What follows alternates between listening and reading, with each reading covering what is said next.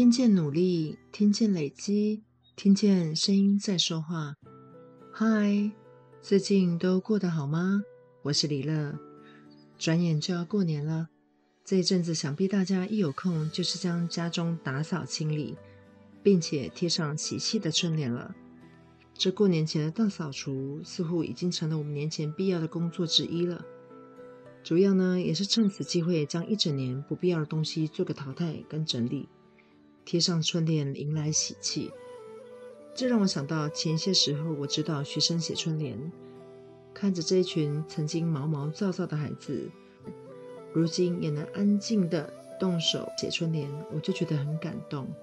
因为在四五个月前，他们完全没有任何的书法背景，而每一周仅仅只有一堂课。孩子们从一开始不知道如何拿毛笔写字，因为毛笔的毛太软了；还有面对所有的书法用具，他们都不知道如何使用。到后来，透过了解，然后可以慢慢的专注，拿着范字临帖写字。这指导的过程虽然有一点点的辛苦，可是我自己其实获益更多。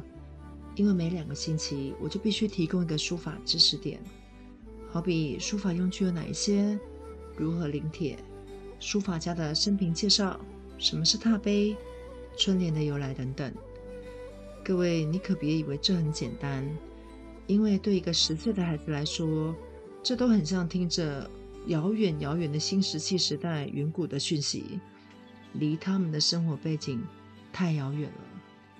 所以，如何深入浅出的介绍，引起兴趣跟动机，安定他们好好写字，不会拿起沾上墨汁的毛笔乱来，这就很考验教学者的功力。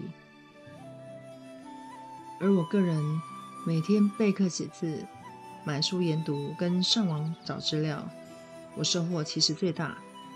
因为这样的缘故，我最近买了一本书在看，书名是。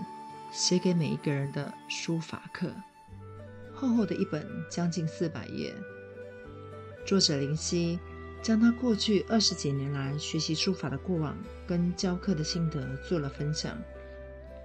本来呢，我以为这只是一本单纯的写字书，但看着看着，我觉得他有更多的是他自己的授课经验，以及古代文人的处世之道。在阅读的当中，我觉得可以透过文字去了解书法历史上的伟大人物，跟他进行交流，再从整幅字体的字去了解书法家的个性，这让我有一种穿越时空去观察他们，并且成为他们的铁粉。我觉得这个过程对我来讲相当新鲜。以下呢，我揭露书中的某一段跟各位分享：书法有很多价值。其中让我最为珍视的是欣赏。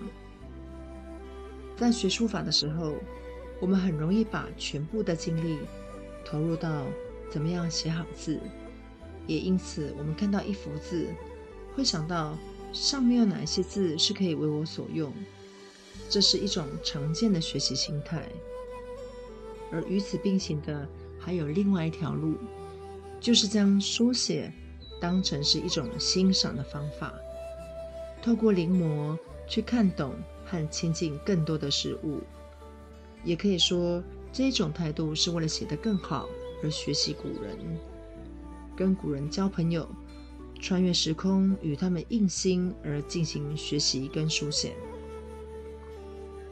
当我们面临一幅字的时候，从一开始的看热闹，到懂得书写者在做什么。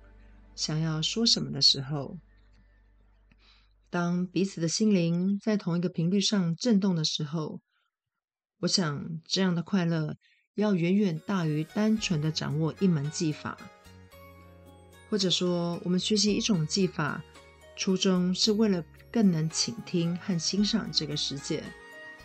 所以，书法是一把钥匙，我们学习它，不只是为了写好字。而且是要经由它，通往更远大也更细微的地方，让自己更快乐。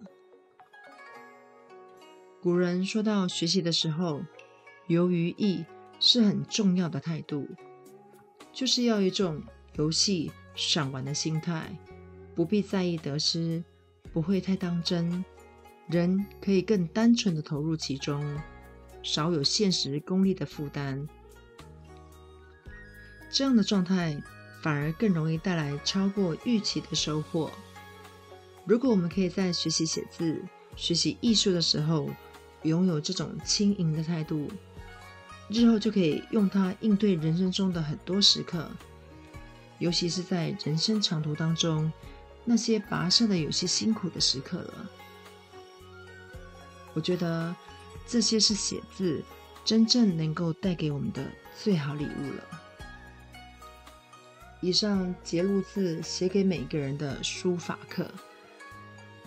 我还记得刚开学的时候啊，有个孩子边写字的时候边碎碎念的说：“我不需要成为书法家，我为什么要学会写字呢？”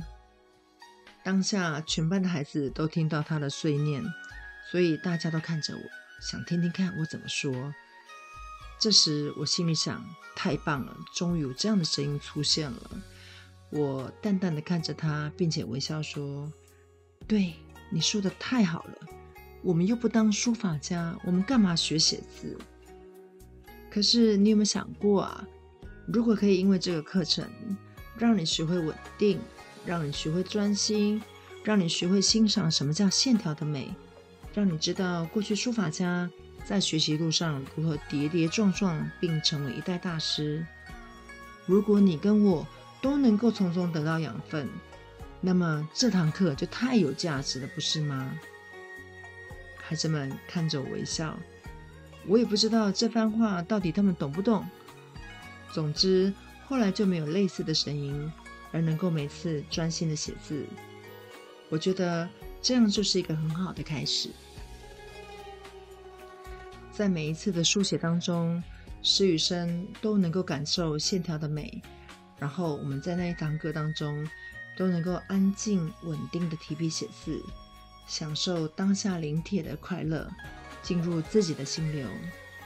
我觉得累积这些经验，感受单纯的书写，透过这样的写字，跟古人对话交流，常常会让我有一种闭门即深山，读书即净土的美好。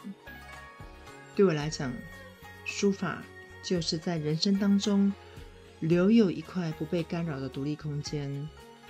所以，我觉得这是书法带给我最棒的人生礼物了。